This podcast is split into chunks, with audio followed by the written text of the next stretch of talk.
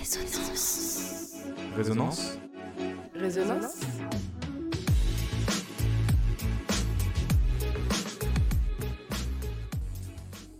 La raison des lignes. La raison des lignes. La raison des lignes. La raison des lignes. La raison. La raison des lignes. La raison des lignes. La raison des lignes.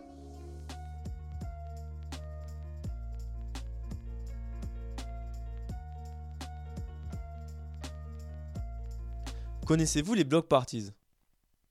Non Eh bien, laissez-moi vous expliquer. États-Unis, Bronx, années 80. De géantes basses, postées à un endroit stratégique, dont l'énergie est issue de celle détournée des lampadaires par les organisateurs. Une ode à la liberté et à la fête pour les habitants, qui se rassemblent pour danser, chanter et rapper. Dix ans plus tôt naissait le légendaire hip-hop, dans les ghettos noirs américains sur fond idéologique des Black Panthers. Les block parties, dérivées de la culture hip-hop, ont vu naître la Zulu Nation, créée par une star de ces soirées, Africa Bambata. Étonnamment, on entend au milieu de ces basses du James Brown, un des premiers samples de l'histoire.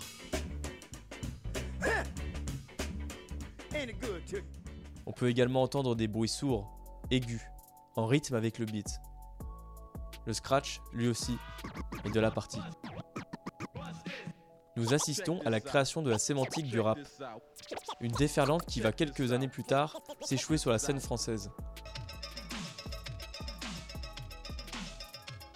Bonjour les frères et sœurs, quelle joie et quel bonheur de se retrouver tous les dimanches, enfin, ah, sur TF1. L'heure était à la fête, la danse et l'instant présent. En 85, l'instant présent est porté vers la misère, la dénonciation des maux de la société américaine. Parallèlement, Radio Nova accueille des petits rappeurs du nom de NTM, Assassin ou encore Solar.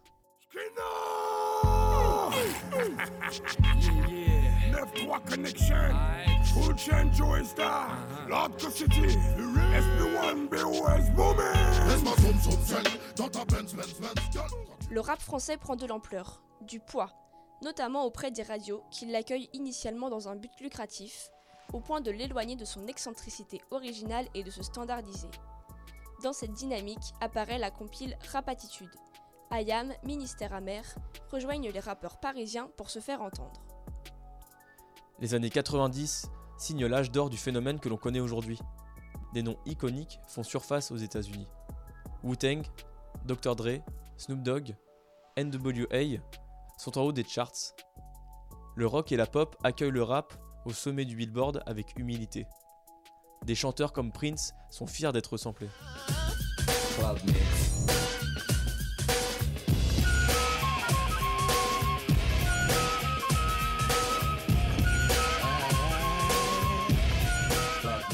Arriveront ensuite les intemporels Tupac, Notorious Big, les Fujis, Jay-Z et des labels surpuissants, fruits de cette naissante hégémonie comme Death Row ou Def Jam, qui porteront les ambitions du rap sous fond de guerre de gangs sanglantes entre les côtes est et ouest des États-Unis.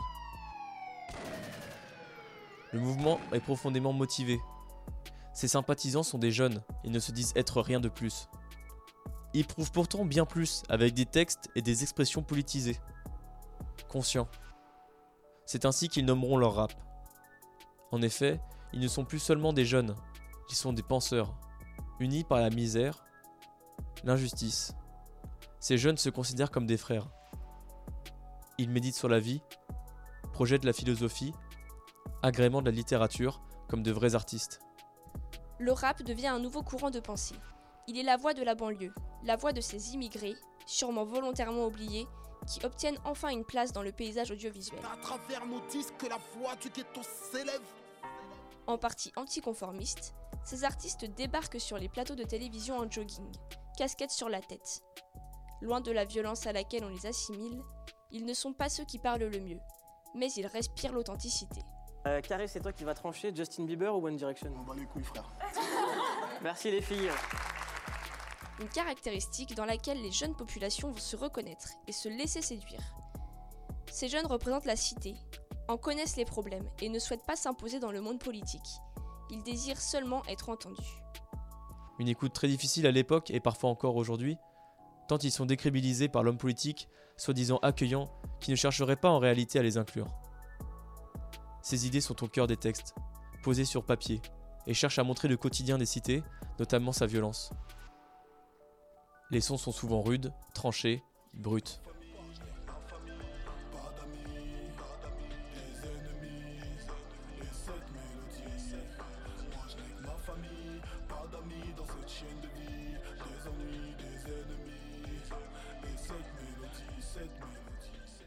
Aujourd'hui, le rap est devenu le style le plus écouté par la jeune génération. Cette musique, qui a tant crié pour se faire entendre, est aujourd'hui plus que jamais présente. Aimée, puis critiquée. Il n'est plus un effet de mode, notamment de par son industrialisation. Grâce à une telle présence, la France est actuellement la deuxième terre du rap, derrière les États-Unis. Mais alors, plus de 20 ans après la création du rap dit conscient, où en est-on? La résistance se retrouve-t-elle toujours dans les banlieues, dans les cités? Qui rappe aujourd'hui?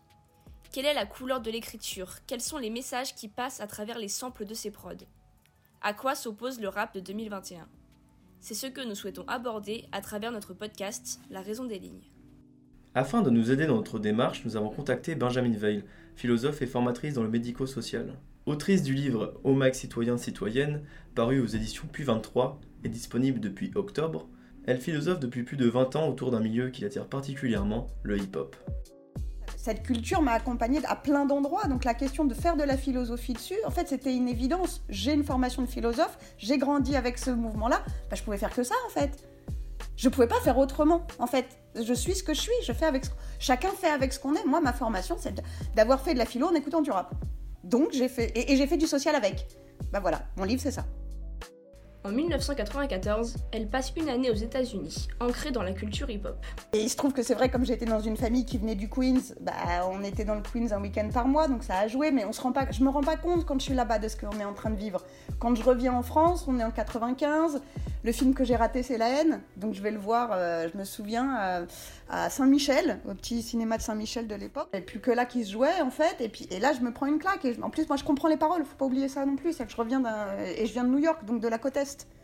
Donc quelque part, j'ai acquis tout ce qui était le côté message, tout ça, le, tout le côté politique, en fait. Donc forcément, en rentrant en France avec la situation sociale telle qu'elle est, euh, il y a quelque chose qui va être hyper intéressant pour moi à, développer ça. Et en plus, il y a un autre truc très perso, c'est que moi, je viens de banlieue, donc du 91, et quand je reviens des États-Unis, j'intègre le lycée Montaigne à Paris 6e.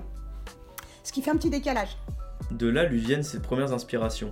Le but n'est plus de s'inspirer des États-Unis, mais de se concentrer sur le rap français.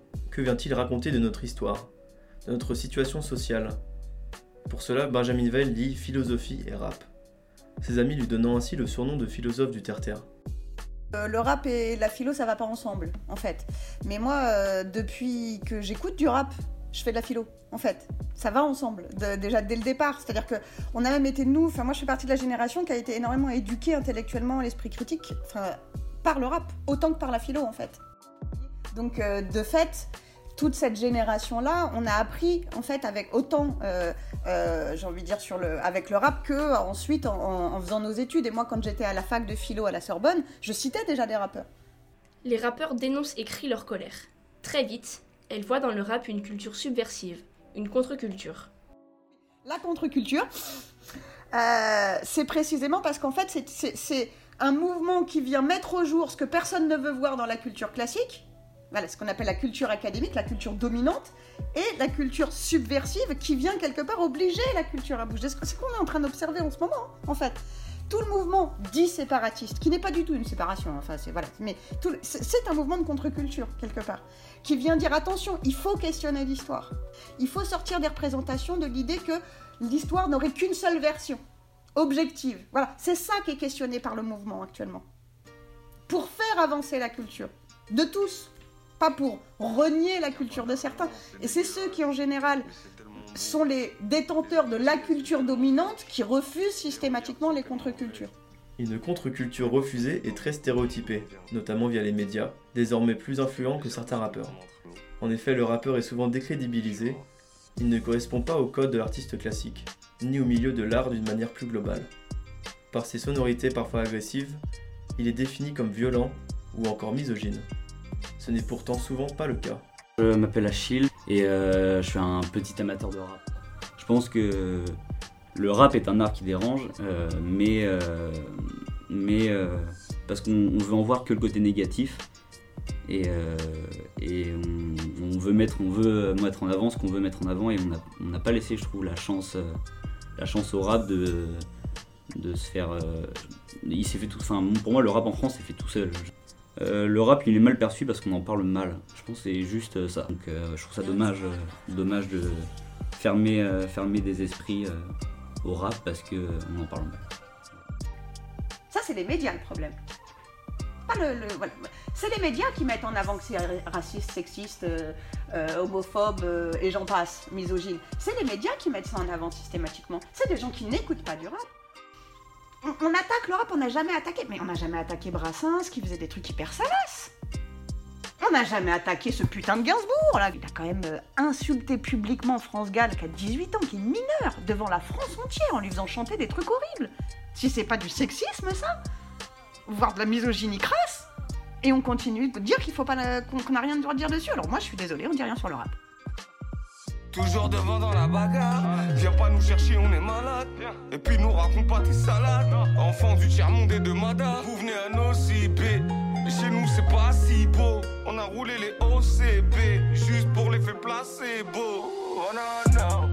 Ils m'ont la piste.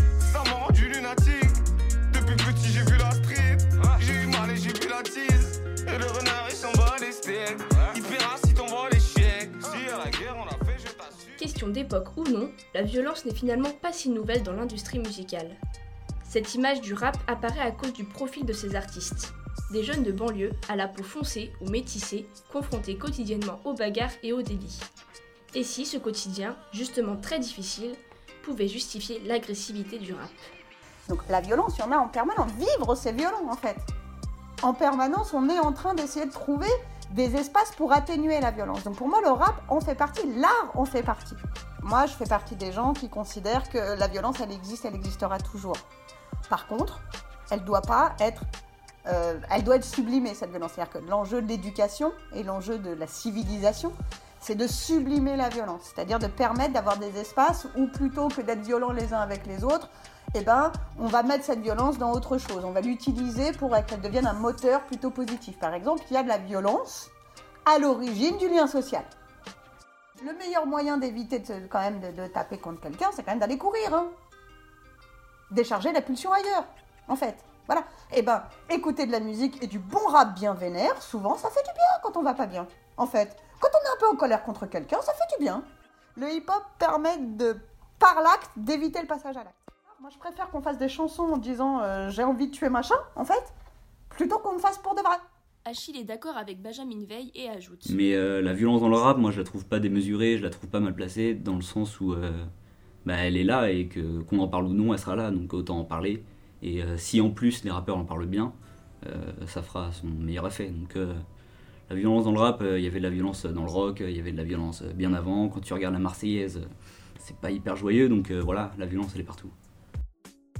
Oui, les rappeurs insultent, menacent, mais surtout dans l'intérêt de calmer leurs pulsions, de les exprimer. Le rap se construit par la violence, par la souffrance. Il est l'expression de la rage. La souffrance, on en a tous. C'est parce qu'on souffre que quelque chose de notre humanité s'exprime. C'est toute la difficulté, justement. C'est parce que quand on souffre pas, justement, l'image du paradis, c'est le zéro souffrance. Mais c'est le donc zéro corps, donc zéro vie, donc zéro réel. Le rap est... Moi, moi, je vais pas dire que le rap est une expression de souffrance, mais de rage. C'est pas pareil, déjà, en fait. Parce qu'il y a qu'est-ce qu'on fait de sa souffrance? On souffre tous, on fait pas tous la même chose de la souffrance. Le rap, c'est pas au secours, euh, qu'est-ce qui, voilà, dans quelle étagère. Même si ça le devient un peu avec les mots rap sur certains trucs, hein. Mais il y a quelque chose de plus euh, questionnant, en tout cas, qui va un peu plus loin juste que euh, j'exprime ma souffrance. Il y a quelque chose de la volonté de que quelque chose bouge. C'est l'injustice qui crée la rage. L'injustice ne crée pas forcément la souffrance. Il y a plein d'autres choses qui peuvent créer la souffrance. C'est la rage qui me paraît la plus intéressante et la colère. Il y a des colères légitimes et des colères sociales, elles sont légitimes. Donc le rap serait une écriture de la rage? C'est transformer la souffrance en rage. L'injustice en rage ou en... Et, et en art. Et par là, en art. Loi de fer, loi Jox, loi Pasco ou Debré. Une seule logique. La chasse à l'immigré. Et n'oublie pas tous les décrets et circulaires. Nous ne pardonnerons jamais la barbarie de leurs lois inhumaines. Un État raciste ne peut que créer des lois racistes. Alors assez de l'antiracisme folklorique et bon enfant dans l'euphorie des jours de fête. Régularisation immédiate de tous les immigrés sans papier et de leurs familles. Abrogation de toutes les lois racistes régissant le séjour des immigrés en France. Nous revendiquons l'émancipation de tous les exploités de ce pays.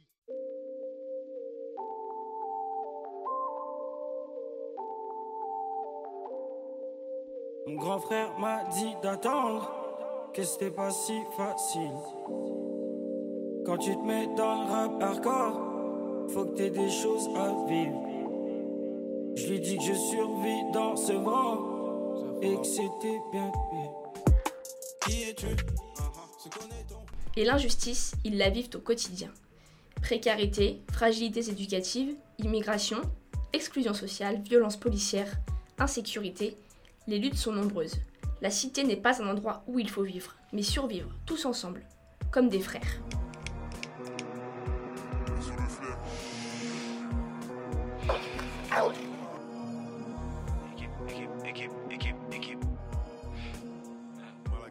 Mais c'est ça. Pourquoi ils ont tous équipe maintenant?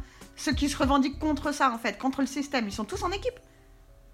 C'est quand même quelque chose d'hyper collectif, en fait.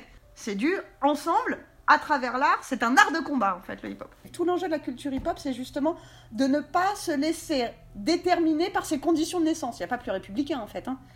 C'est complètement ce truc de on s'en fout d'où tu viens, viens comme t'es, et tout ce qu'on veut, c'est que justement tu t'émancipes de toutes tes conditions de naissance pour pouvoir être ce que tu as envie d'être faire ton ipséité. Mais l'ipséité, c'est vrai que c'est un vrai, un, un vrai parcours, quoi, en fait. Et il y a énormément de rappeurs qui en parlent très très bien. Sans le rap, qui ils sont, en fait C'est leur identité, c'est une vraie identité.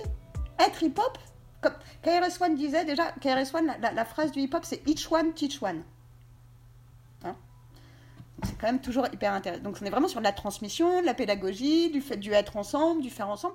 Parce que nous, ça nous a sauvé des vies quand même, en fait, pour de vrai.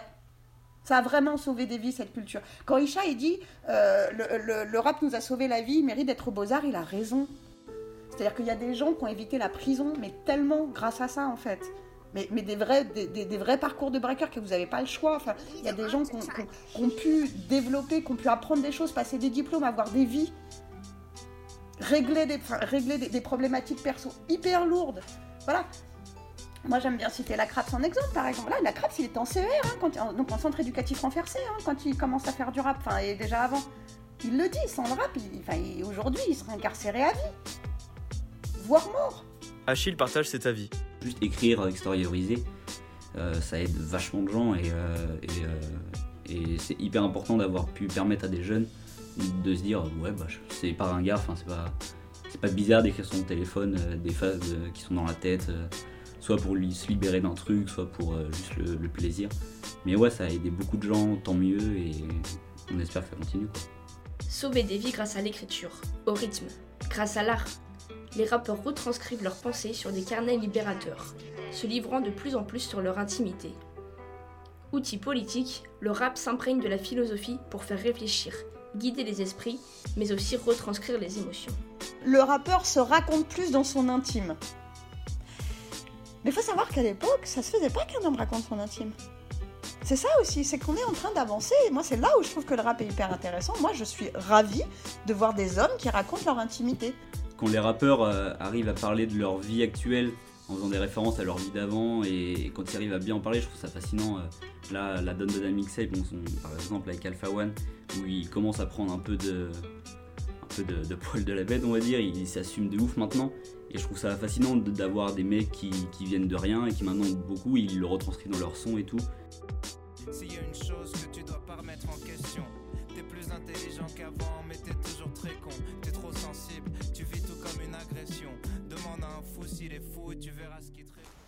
Perdu en pleine montagne dans un petit village à une heure de Menton, c'est ici que le groupe 21G écrit les titres de son prochain album. Ces deux forcenés d'écriture se sont lancés officiellement dans le rap avec leur premier album, Indigo, sorti en 2020. Si vous aimez ce qu'on fait, restez à l'affût. On s'améliore avec le temps. On est comme un bon vin vieilli en fût. Prochain projet sera un cheval blanc. Indigo, c'est notre cœur. Indigo, c'est notre âme. Indigo, c'est nos pleurs. Indigo, c'est nos flammes. On a fait nos armes avec les sonars. Indigo, notre première œuvre d'art. Bonjour tout le monde, on est euh, Jean-Baptiste et Arthur, Euh, on est les deux membres euh, du groupe 21 grammes, on écrit plein de choses, parfois c'est des fables, parfois du théâtre. En ce moment c'est très rap, très musique, et nous voilà, très content d'être là. Moi, je trouve qu'en écrivant, tu te comprends mieux toi-même et du coup, tu deviens une meilleure personne.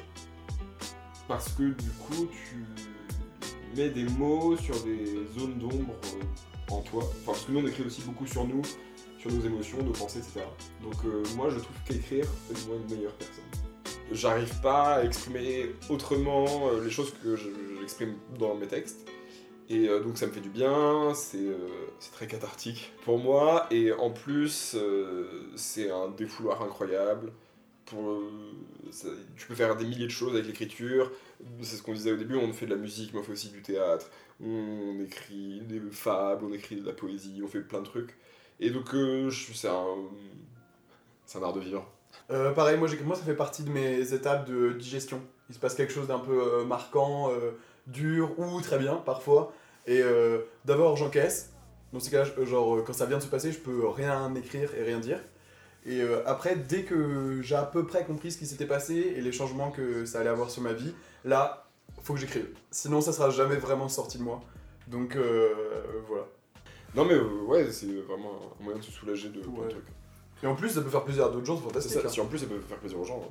Parce que peut-être qu'il y a des gens qui ont pas le temps ou pas l'envie d'écrire, et peut-être s'ils peuvent se reconnaître dans quelque chose, ça peut toucher les autres. parce que moi, il y a des musiques qui ont cet effet-là sur moi aussi. Genre, j'entends quelqu'un euh, chanter euh, exactement ce que je ressens, et bah c'est comme. euh, c'est la même sensation que si j'avais écrit ce texte, quoi. Ça me libère de la même manière. Euh, je pense qu'il y a beaucoup de rappeurs qui inconsciemment se rapprochent de la philosophie dans leurs textes, c'est sûr. D'un point, de vue, euh, d'un point de vue purement artistique, ils se rapprochent un peu de la philosophie parce qu'ils ils te font passer des messages, ils, ils essayent de t'inculquer un mode de pensée et tout ça à travers, euh, à travers des phrases. On parle De beaucoup quoi de la mort, Ouais, c'est beaucoup de la mort, beaucoup de l'oubli de manière générale, le fait d'être oublié, le fait de s'oublier soi-même, Ouais. de plein de trucs comme ça. Euh, moi, je trouve qu'il y a pas mal d'écologie. Alors, euh, pas en mode euh, pancarte qui se voit, mais euh, il y a pas mal d'écologie. Le dilemme entre euh, nos convictions et, et nos actes, parce qu'on n'est pas encore Jésus. Voilà. Quoi d'autre?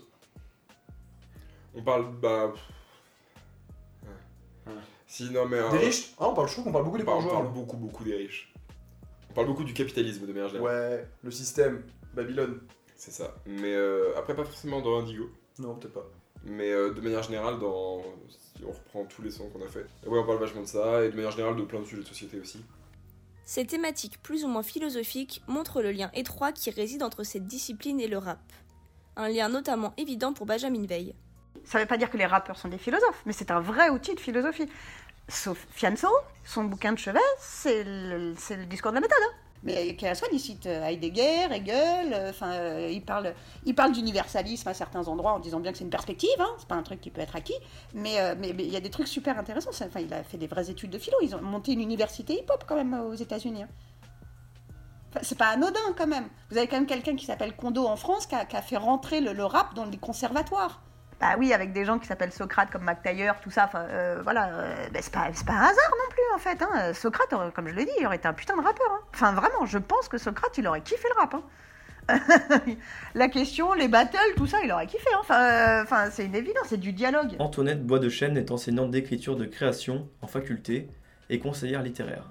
Peu attirée par le rap, elle a accepté de se plonger dans ce milieu avec bienveillance pour la réalisation de ce projet. Comme des mantras qui m'entravent. Et même quand on montera, y a toujours quelque chose qui manquera. Tant que je continuerai à reculer pour compter mes pas. Le pire c'est de capter que c'est même pas compter mes pas. C'est juste qu'on t'ignorait Pire qu'un robot d'Asimov, ta vie un casino. T'es quasiment en liberté, enfermé dans des cases immenses Une femme battue se fait carnat Carnage désincarné, sans écarlate sur le carrelage. Moi je garde ça dans un carnage Alors, ce qui me frappe là en lisant donc ce troisième couplet, dans Humanoïde, euh, c'est les références.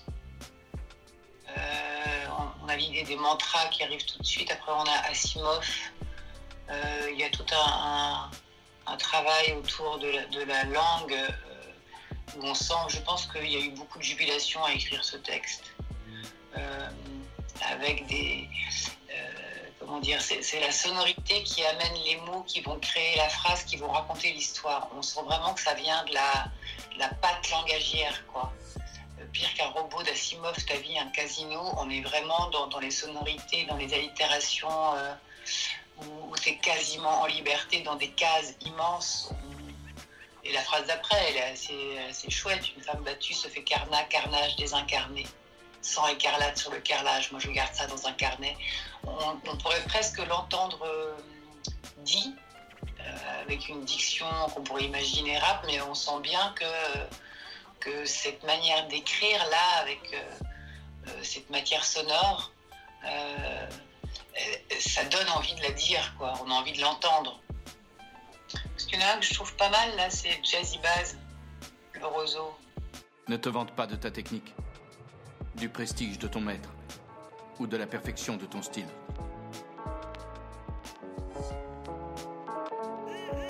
Mieux vaut œuvrer dans l'ombre pour arriver à ses fins. Ta réputation est sans tache.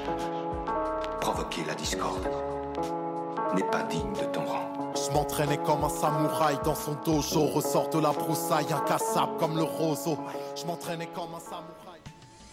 Bah, enfin, alors je l'ai lu, après je l'ai écouté, je trouvais intéressant cette, cette introduction qui est dite par une autre voix ou une autre tonalité, je sais pas si c'est la sienne en termes musical, qui est vraiment euh, une espèce de d'éthique. Ne te vante pas de ta technique, du prestige de ton maître ou de la perfection de ton style, mieux vaut œuvrer dans pour arriver à ses fins, ta réputation est sans tache, provoquer la discorde n'est pas digne de ton rang. Et tout ce, ce vocabulaire, bon, on a samouraï, mais il y a quelque chose de l'ordre du maître, de la, de la, de la, de la, de la 16 presque. hein. Euh, cette idée du roseau, évidemment. Et puis je trouve qu'il parle beaucoup de la langue, justement, pas dans son texte. Euh, et cette révolte dont on parlait tout à l'heure, euh, moi je veux de la richesse intérieure dans un coffre-fort avec mes affranchis, on se rend service, on ne nous donne pas de garantie, donc on prend des risques, la langue est riche, face à elle, on agit comme devant le pactole, on n'attend pas qu'on nous la donne, on prend la parole. Et d'ailleurs, euh, juste après, il y a un beau clin d'œil sur votre sujet. Gage ferai carrière, s'il y a des rageux, je vais leur rappeler la règle. C'est pas parce que tu comprends pas que c'est de la merde.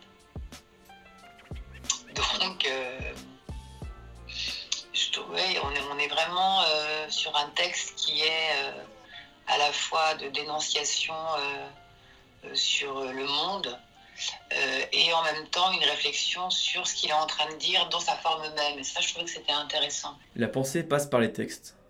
Les vers s'alignent sur le beat. Ils sont indissociables. Volatiles, les rappeurs sont libres, sans filtre. Ils philosophent, écrivent, et avec la manière. Charles Aznavour le proclame La chanson française a un avantage. Fantastique, c'est que les rappeurs et les slammeurs écrivent merveilleusement notre langue. Et je dois. On peut les applaudir. On, pense toujours que cette jeunesse ne, connaît pas la chanson, au contraire, elle la connaît très très bien, mais elle veut s'exprimer d'une manière différente.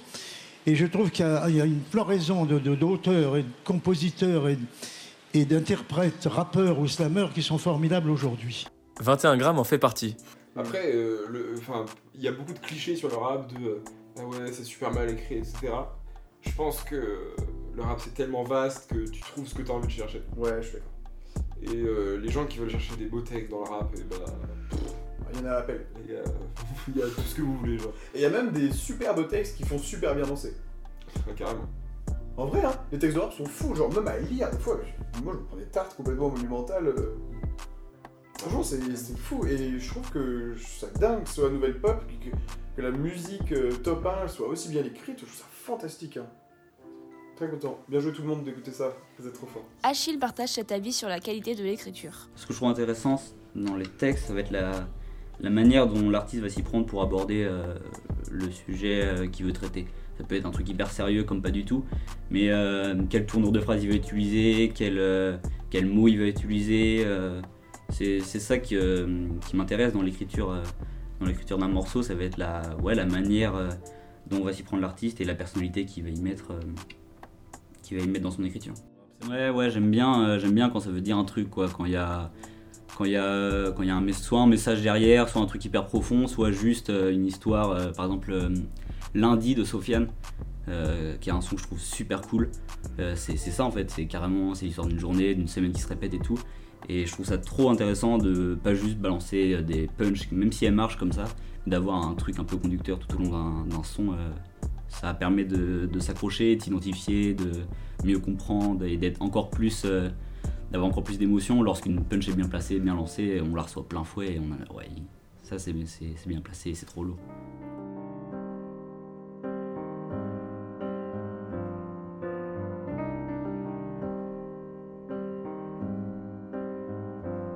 La lune apparaît, tu peux la croiser en ville. Elle a deux prénoms, un pour la vie, l'autre pour la nuit. Une croix sur ses études, le temps lui a mené la vie dure. Entre le café et la pharmacie, elle a ses habitudes. L'habitude d'être dans le froid, les jambes à l'air. Toute droite dans le noir, on la confondrait avec un lampadaire. Ouais, salope de Big Oli. Voilà. Alors qui pour le coup est extrêmement euh, écrit. Enfin, euh, on nous raconte vraiment, euh, dans tous les autres, on nous raconte des histoires, mais, euh, là, il y a vraiment, euh, il y a très peu de, mots coupés. Il y a vraiment la, construction narrative qui est très, très écrite. On pourrait presque avoir une brève, une brève nouvelle. Je sais pas pourquoi je le distingue, euh, parce que ça raconte pas la même chose, c'est pas le même fond. Il y a cette pirouette sur le regard porté euh, sur qu'est-ce que c'est que cette prostituée, et puis, euh, et puis effectivement le regard du groupe dessus. Donc il y a, y a un travail de la chute aussi qui est intéressant. Mais on n'est pas dans la même énergie verbale, va-t-il sembler. On nous raconte vraiment quelque chose, comme on pourrait lire une brève nouvelle.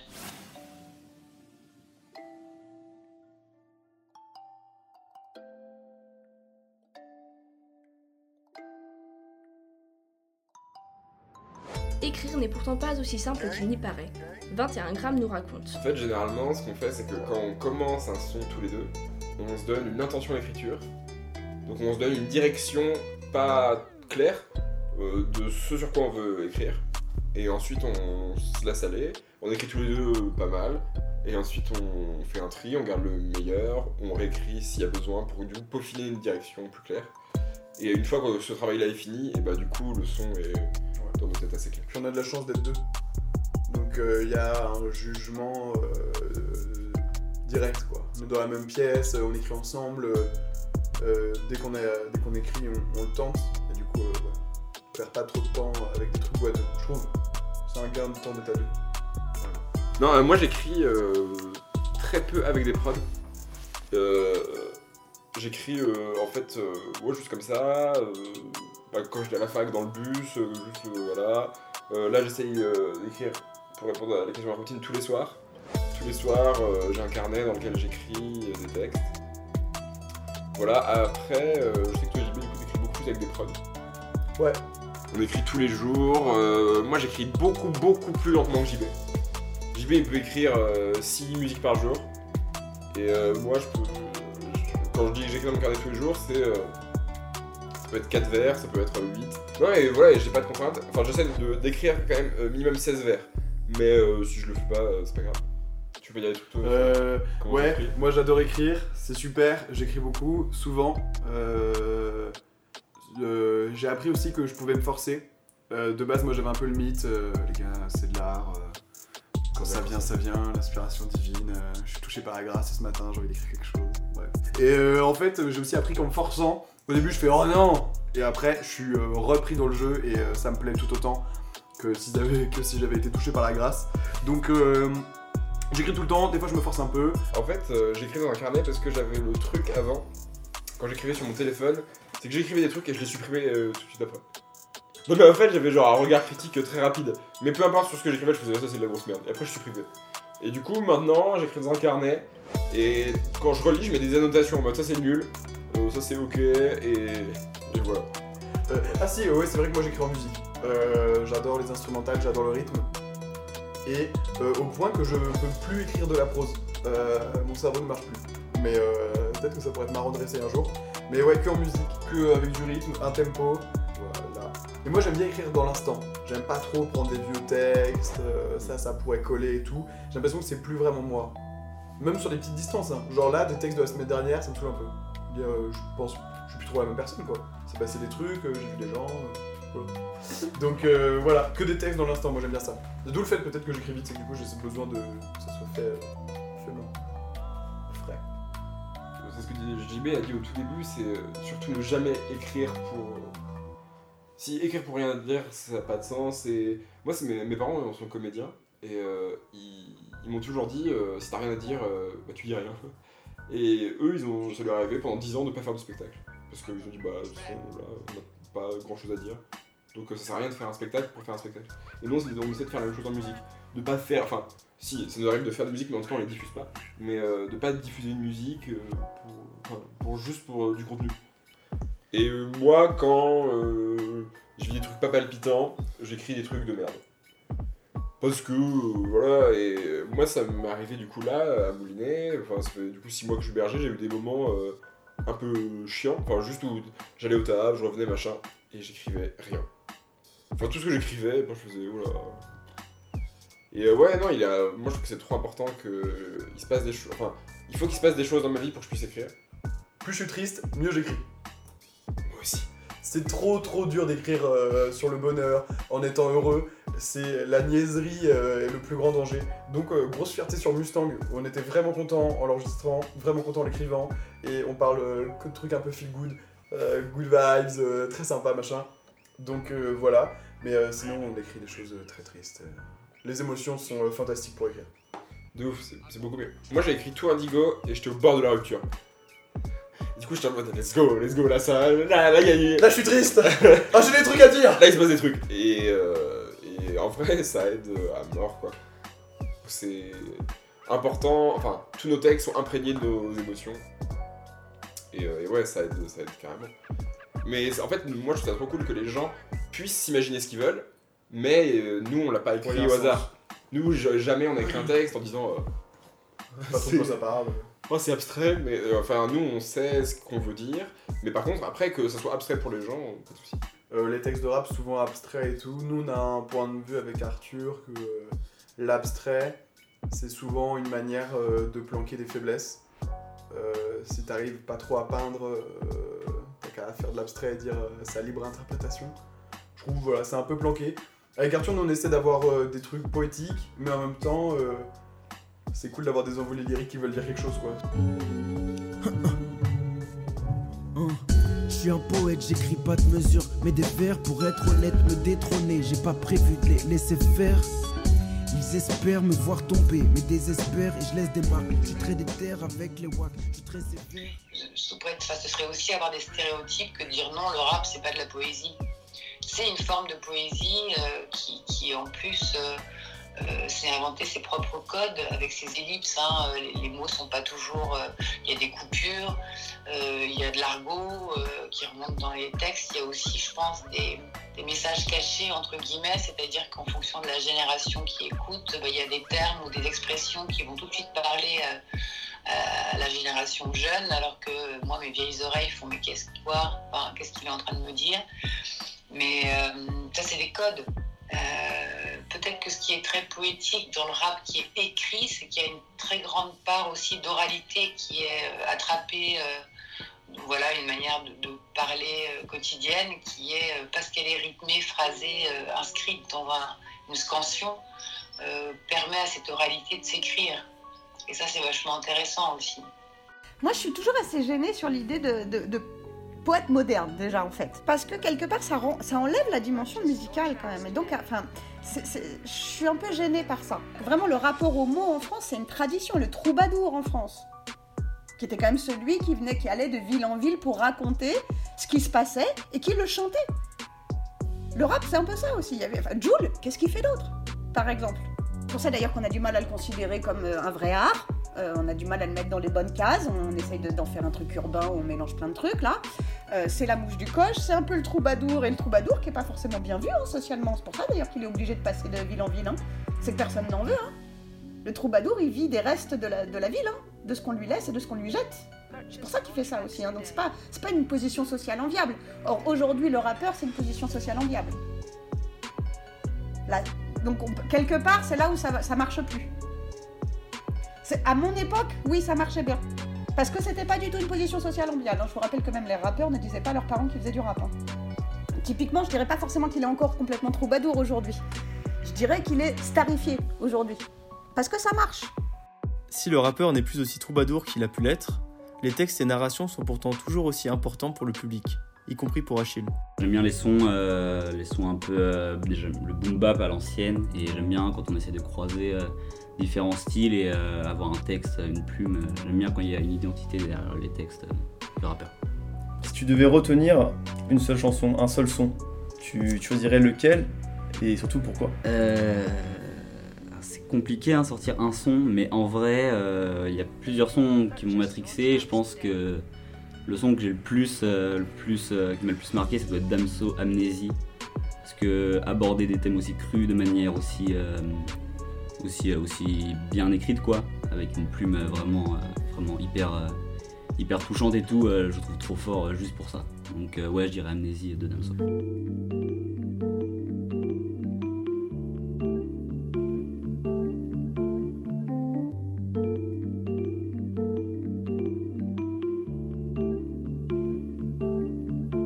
Mort et son avenir proche. Les anges de l'enfer à l'escorte. Le hashtag vie tient peut-être d'elle. De son coup pendu à la corde. Trop jeune pour comprendre l'impact des mots. Je m'en fous de ce qu'elle veut tant que j'ai ce qu'il me faut. 13 ans déjà mon premier rapport. Depuis mon cœur a fermé la porte. Pourtant, le rap, ce n'est pas qu'écrire. En cela, il se distingue du slam et de la poésie. Le rap va au-delà de l'écriture.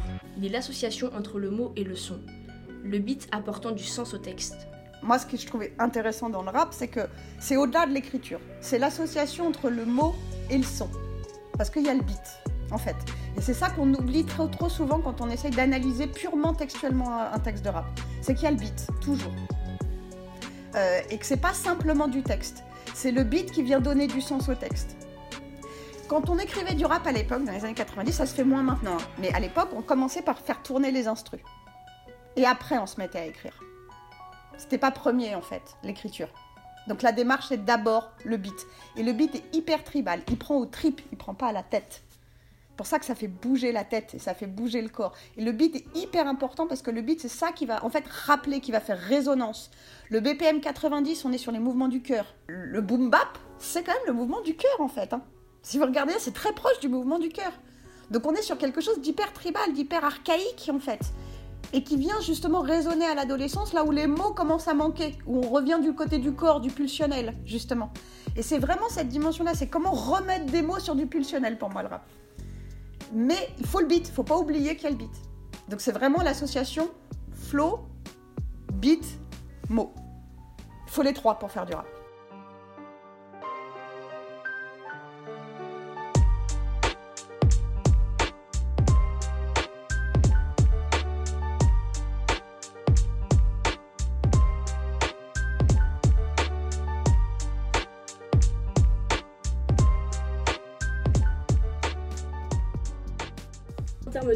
Puissance musicale, est-ce que tu penses que c'est le rap, le genre de musique qui peut le plus t'accrocher ou euh, enfin oui, t'émouvoir?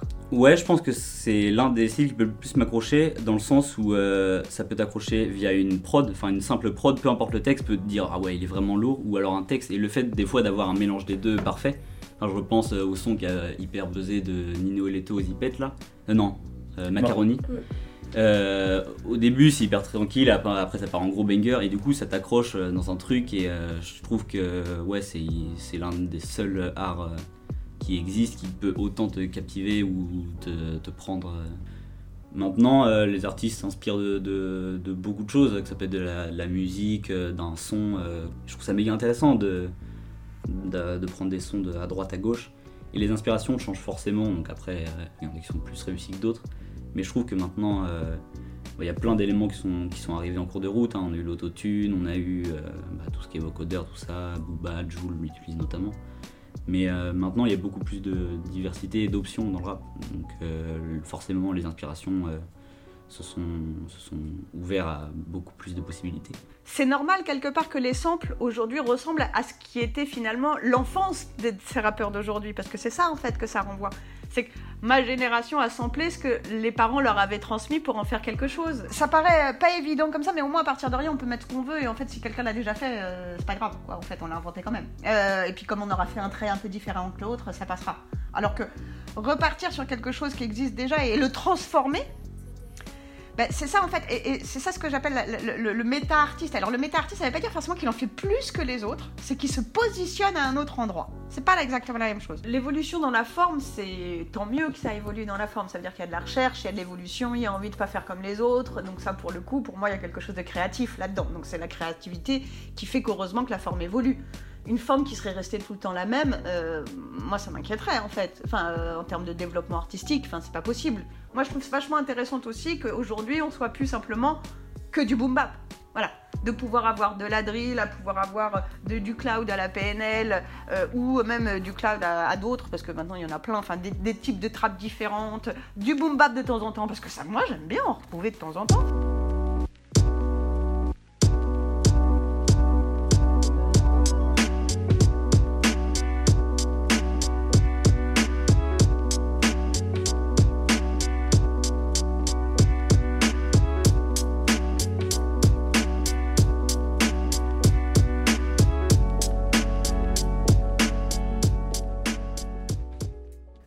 Musicalité est très instinctive pour les artistes. Elle découle d'inspiration, de collaboration, mais surtout d'automatisme. Elle doit faire bouger la tête, absorber l'esprit et accroître l'imagination. JB et Arthur, les membres de 21 grammes, nous témoignent de leur expérience. Moi, je compose un peu, mais il se trouve que ça arrive souvent à des morceaux indépendants où en fait il n'y a pas la place pour une voix et je veux pas plus m'investir que ça euh, là-dedans. Je trouve qu'il y a des mecs qui le font très bien, c'est deux métiers. Donc les instrumentales, on les, trouve sur internet euh, pour la plupart, des gens qui sont compositeurs et qui, vendent leur travail. Et puis à force de, fouiner sur YouTube, on trouve des artistes avec qui euh, ça accroche bien quoi. À chaque fois qu'ils sortent un son, euh, ça nous parle. Je pense à Eskies, qui a fait Mustang par exemple. C'est des gens qu'on suit depuis super longtemps et, voilà, je trouve nos univers ils se mixent bien. Juste pour rebondir sur les instrumentales, en fait, ce qu'on fait pour le travail pour les instrumentales, c'est que JB, il a euh, un compte YouTube dédié juste pour les instrumentales et il en écoute euh, des milliers par jour. Et ensuite, on a, une playlist. Donc JB, tout, ce- sur quoi il flash, il la met dans la playlist. Et ensuite, quand on se voit, et du coup, il y a genre 50 nouvelles prod, et on les prend une par une, et on fait oui, non, non, oui. Enfin voilà, et du coup, euh, c'est comme ça qu'on fait le tri à la fin. Musicalement, on a commencé notre aventure dans le rap en n'ayant que des influences euh, hip-hop. Du coup, on écoutait que du rap tout le temps. Tout ce qui sortait, tout ce qui existait, tous les, on, écoutait tout, et c'était ça notre seule inspiration. Et euh, là, ça fait depuis, ben, depuis Indigo, même un peu avant Indigo, qu'on écoute tous les deux quasiment plus de rap. Mais c'est pas du tout des, pas voulu, on c'est pas dit maintenant on fait ça. Enfin, c'est que maintenant ça nous intéresse plus trop. Et maintenant, on écoute euh, tous les deux des trucs assez différents, euh, entre, enfin pour moi en tout cas, euh, classique, jazz et de l'électro, du hip-hop électro, pas mal. D'incessantes nouveautés, le rap est aujourd'hui une véritable industrie. Si la plupart des artistes se montrent encore actuellement politiques, le rap des années 90 s'est désormais élargi. Plus grand public, de plus en plus de rappeurs naissent, de nouvelles thématiques apparaissent, de nouveaux enjeux se distinguent. Si bien que l'initiale contre-culture s'est désormais transformée en culture dominante, avec des avantages comme des problématiques. Achille nous en parle. Euh, j'écoute du rap pour me déconnecter euh, de tout ce qu'il y a euh, quand j'écoute pas de rap. En mode, euh, j'aime bien euh, écouter la musique quand je suis déjà quand je suis euh, solo, tu vois, que ce soit dans les transports, dans la rue, même dans ma chambre et tout. Je trouve que c'est un moyen de te détacher un peu de tout ce qu'il y a à côté, et puis euh, que ce soit pour des moods tristes ou des moods joyeux ou, festifs, peu importe. euh, genre euh, le rap, il y a un côté rock, euh, c'est le nouveau rock, tu vois. Enfin, c'est la nouvelle, la nouvelle tendance musicale pour dénoncer des trucs, pour évoquer des sujets qui sont pas forcément abordables, que ce soit à l'écrit, sur les médias et tout. Et, en même temps, maintenant, je trouve qu'il y a beaucoup plus la présence des beatmakers, on les met plus en avant. Et ça permet euh, maintenant d'avoir un rap qui est hyper divers- diversifié, qui peut se rapprocher de la techno, qui peut se rapprocher euh, d'un truc plus hardcore, d'un truc euh, beaucoup plus chill. Donc maintenant, il y a beaucoup de, beaucoup de domaines qui sont plus ou moins reliés au rap, et c'est ça que je trouve méga cool, c'est la diversité que ça a pu apporter. Et le nouvel élan que ça a un peu insufflé chez les jeunes, qui maintenant, si on gratte tous un peu, on a tous des petites des phrases qui apparaissent dans la tête. Et le fait de rassembler autant autour d'une musique, je trouve c'est fort. Bah, moi, j'ai envie de dire tout le monde peut rapper. Moi, j'ai envie de dire tout le monde peut rapper, mais il faut avoir un truc à raconter. faut avoir quand même une petite. Enfin, enfin si c'est rapper pour raconter ce que tout le monde raconte, moi, ça m'intéresse pas. Cette capacité à complexifier, moi, c'est ça qui m'intéresse aussi un peu aujourd'hui. C'est pas simplement bien écrire ou bien raconter. Voilà, il y a du rap de bon élève maintenant, alors que c'était quand même à la base une culture du fond de la classe. Donc oui, en soi, moi j'ai envie de dire tout le monde peut rapper, à condition d'accepter qu'il y a un moment on apporte quelque chose au collectif. Si on n'apporte rien, si c'est juste pour faire comme tout le monde, ça m'intéresse pas. Je vois pas comment ça ne peut pas à un moment continuer d'avancer et de se développer. Quitte à ce que d'ailleurs il y a un moment où nous, nous, enfin ma génération, ne reconnaissent plus du tout et se disent ça nous correspond plus. hein. Mais j'aurais envie de te dire de toute façon, ça doit bouger, ça doit continuer d'évoluer. Si ça n'évolue pas, ça veut dire qu'on est complètement dans un formatage et donc c'est complètement devenu un produit marketing qui donc fonctionne comme ça et doit être comme ça pour que ça puisse être. Euh, et pour moi, tout mouvement, que ce soit d'ailleurs un mouvement féministe ou un mouvement euh, hip-hop, doit évoluer et doit quelque part continuer de se questionner pour continuer d'avancer et de permettre, j'ai envie de dire, l'inclusion du maximum de personnes. Maintenant, euh, tu peux, tu peux, faire, tu un super son avec trois accords et, une phrase, quoi, enfin, ou quelques, quelques phrases. Mais il faut juste, je trouve, faut essayer de se démarquer un peu, quoi, et de, faire ce qu'on kiffe. Et de toute façon, euh, euh, je pense que le rap, c'est ça aussi, c'est juste euh, poser sa voix sur une mélodie. Et des fois, ça a super bien marché, des fois, non. Donc aujourd'hui, un rappeur peut être autant une star que un euh, euh, qu'un Johnny Hallyday. Qu'est-ce qu'on fait? Laisse tomber, laisse tomber, laisse tomber, laisse tomber. Tout le monde m'a dit de laisser tomber, mais pourtant je suis toujours là. La méchanceté est gratuite, c'est fou qu'on touche des sous pour ça. Étoile dans les yeux, Shinobi, j'essaye de remplacer Johnny. Pourquoi t'as la tête qui grossit? Je pense que c'est bien, euh, c'est bien de mettre des artistes en avant, mais euh, des fois, euh, les labels prennent trop de place, je pense, dans l'art et la musique et le rap. euh, ils laissent pas la carte totalement à l'artiste. C'est dommage, mais après, ça les met en avant, donc on peut pas non plus. Euh, on peut pas cracher euh, sur les labels, euh, parce que sans eux, il y a plein d'artistes, que, genre Niska, on l'aurait jamais, jamais découvert sans, sans ses sons avec le, ses la- son label. Donc, euh, Tout le monde peut être rappeur. Yo yo yo yo yo yo, je suis le rap qui fait du rap. Yo yo yo yo yo yo yo. À fond les bananes On observe aujourd'hui une blanchisation du rap, une catégorisation a priori contraire aux valeurs du mouvement, mais qui influe pourtant sur sa culture. Alors que les rappeurs sont souvent issus de familles d'immigrés, défendant auparavant leurs conditions, leur marginalisme et leurs droits, le rap est désormais modifié par l'entrée en jeu de rappeurs dits bourgeois.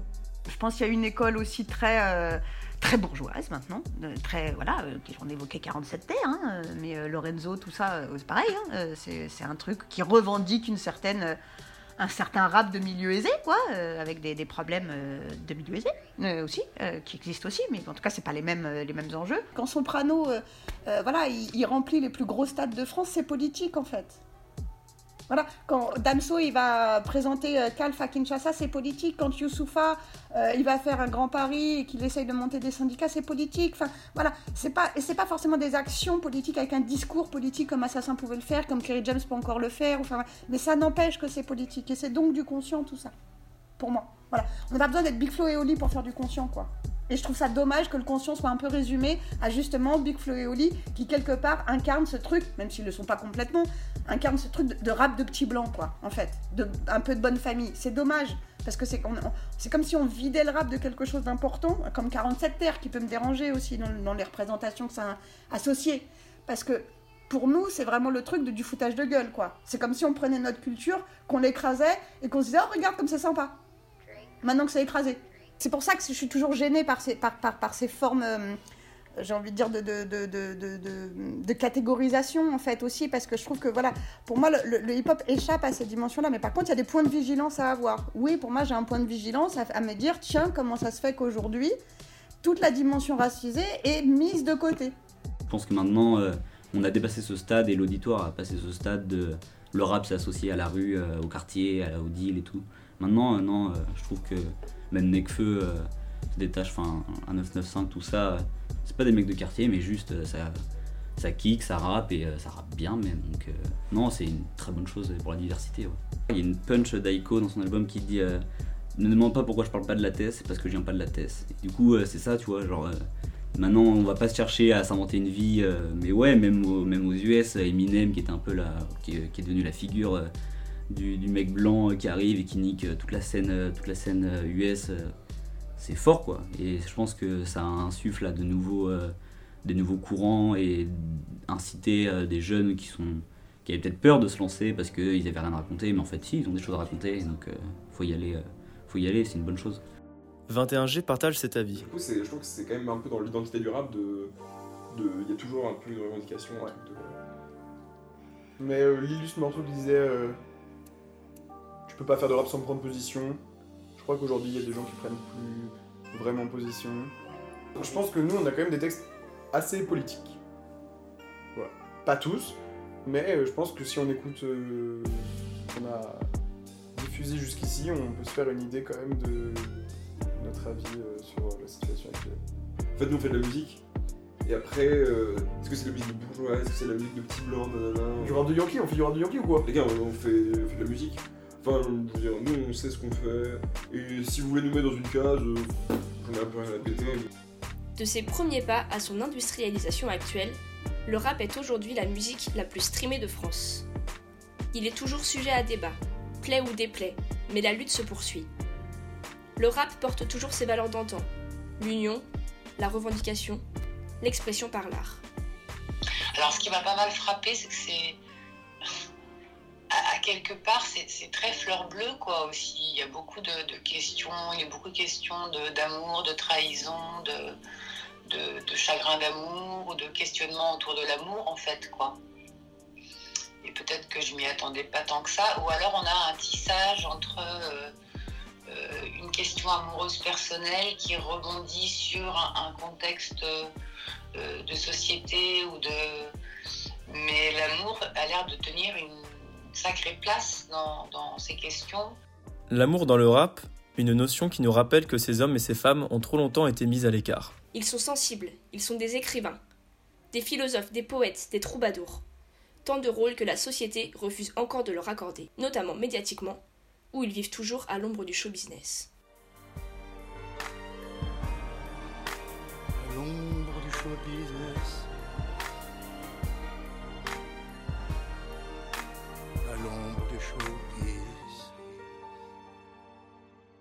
À l'ombre du show business.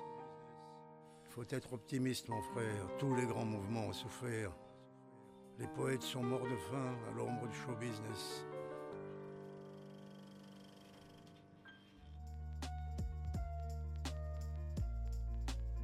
Merci d'avoir écouté La Raison des Lignes, un podcast écrit par Justine Lemaître et Clément Levaux et monté par Lucien Le Surtel.